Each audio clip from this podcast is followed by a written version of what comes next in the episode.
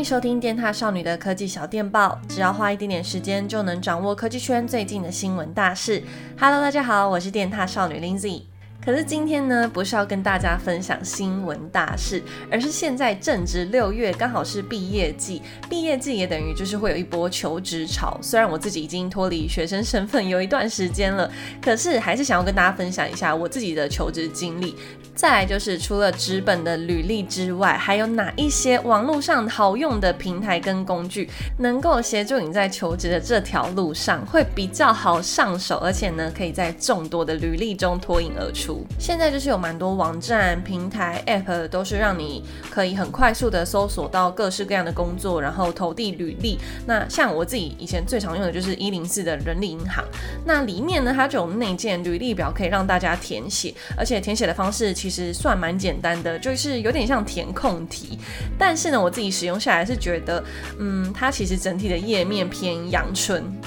如果你是属于影像多媒体制作或是设计系的学生，要找工作用内建的履历表，我会觉得蛮不能凸显自己的专长。而且那样既有的格式，我也觉得很难凸显自己的人格特质。因为有时候我觉得面试官在挑人，其实也还蛮看频率的。而且假设这间公司就是一口气收到二三十封履历，那么要怎么样才可以让大家在很快速简短的时间内就可以记住你？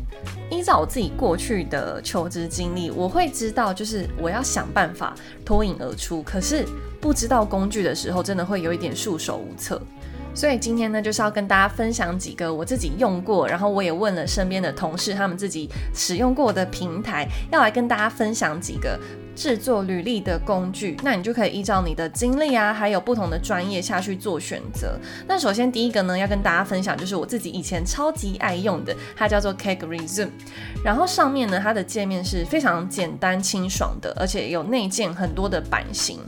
如果你自己本身是对于排版啊没有什么概念，或是没有试过的话，我会觉得 Cake Resume 就还蛮适合你。那它上面呢也有很多人分享他们自己的制作范本，像是我一开始毕业的时候就是去参照人家的范本，然后改成自己的，因为它上面的呃栏位啊跟板块都是可以做删除跟添加，你就可以依照自己的专业还有技术等等来添加各种板块，然后最后就变成属于你自己的履历表。不过 Cake Resume 像我刚刚有提到，就是它。偏清爽干净，主要就是在栏位上的编排，所以它的图像反而是很少的。那么图像少的话，你的字就要打很多，才可以丰富你的履历。所以我觉得，如果你要使用 Cake Resume，会还蛮仰赖你的文字能力，或是你已经累积有一定的工作经验，那你再打下来就比较不会觉得那么吃力。Cake Resume 它是有分成免费跟付费版，那付费版就是可以解锁更多的自由移动的区块。那我觉得它其实免费的就还蛮够用的。我的第一份工作也就是直接贴 Cake Resume 的链接给那时候的面试官。不过那时候就是我还没有什么工作经历，所以上面写的都是一些我大学参与过的赛事，因为我那时候是应征就是体育的编辑。好，那接下来第二个网站是非常有名的，我想蛮多人都听过，它就是 Canva。Canva 它里面除了可以制作海报、简报之外，它也有一个制作履历的专区。那这个履历呢，我就是觉得非常适合新鲜人来使用，因为它是比较以视觉图像内容为主，就是它图片啊图像。的区块是比较大的。那如果你是工作经历还没有那么多的人，就可以借由这个图像的辅助来丰富你的整个履历版面。那虽然 Canva 它也是有分成免费跟付费，但它光免费的就有非常多的功能可以使用，所以大家还蛮常把它誉为就是非常强大的制作海报履历的工具。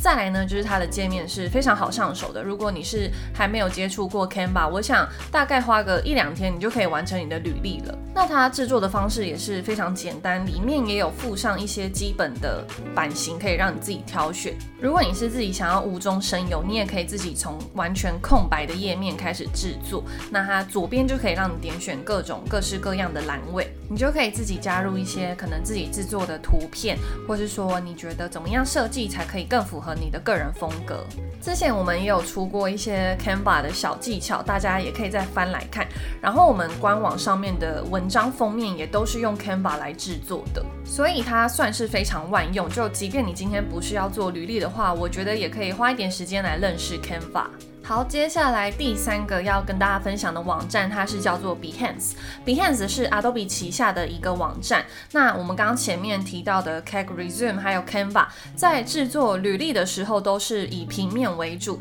那假设你今天是设计科系或是多媒体影像制作的人，那一个平面的履历当然不可能放上你所有的影像作品，因为全部放上去的话就会非常多页，可能面试官也没有耐心一页一页来看。现在回想起来，我就还蛮后悔没有提早认识 Behance。因为当时我用 Cake Resume 上面，我就是只有精选几个影像的作品出来，就没有办法把我所有觉得很棒的作品都一口气给大家看。那使用 Behance 呢，它就是一个平台，可以让你上传所有的作品。那你可以在上面做一个统整跟归类，等于是线上的作品集啦。那面试的时候，我们通常都会带平板或是电脑去给面试官展现你的各项作品嘛。但是如果你是存在电脑里面，没有留下一个连接给面试官。那如果面试官结束之后觉得你很不错，想要回味的话，那他完全没有一个管道可以去看你的作品。而且如果通常面试到他们自己很喜欢的人，一定会跟周边的同事讨论或是分享你的作品。那这时候只要在群组贴上你的 Behance 的连接，那所有人都可以看到。用过 Behance 之后，你就可以带着这个连接去到处闯荡、到处面试。那因为我觉得是有影像作品的人，其实文字的履历反而不是重点。要让面试官看到你有哪些作品才是真正的目的。如果你觉得前面三个就是 Cake Resume、Canva 跟 Behance 都太无聊，还没有办法很完整的展现你自己的话，我觉得也可以把自己的履历做成一个网页，像是可以使用 Wix。Wix 呢，它就是一个免费制作网页的工具。那上面一样就是范本很多之外，再来就是它有非常多的工具可以添加到你的自己网站当中。假设你今天是一个非常全能的人，就是你会写 code，但是又会拍片，然后你又会平面摄影。那这时候呢，就可以全部整合到这个网页上面。那如果你要面试各种不同领域的职缺，面试官他就可以针对他自己想要得到的讯息来进行呃分页的点击就好。那这个点击的连接全部都是你可以在网页上面自己去做设定。不过因为今天介绍这些工具跟平台，它上面的功能真的是非常多，没有办法一一的跟大家分享，所以我觉得大家都可以上网去摸一下，好好运用这些可以制作履历的工具，就不再会。只觉得说是不是只有设计系才可以做出漂亮又精美的履历？没有，是大家都可以。以上就是跟大家分享的求职路上可以使用到制作履历的工具啦。最后也来简短的跟大家分享一下我在求职这条路上遇过哪一些鸟事，或是我自己真的很雷。我现在回想起来，我这样一路面试下来，应该有超过十几间公司哦。我真的有一度面试的时候去被当炮灰的，因为我在面试第一份工作的时候，他面试的过程是非常轻松，然后很像聊天，也没有多问一些很犀利的话题，所以我就会一直觉得说，诶，那是不是面试就是这样？结果根本不是，因为我从第一份工作离职之后，要找下一份的时候，哇！那个过程之艰辛，我之前在面试的时候，然后面试官就有提问，诶，那我为什么要录取你？我录取你之后，你觉得你跟别人不一样的地方在哪？我当下整个超惊慌失措的，因为。我很不会拍自己马屁耶，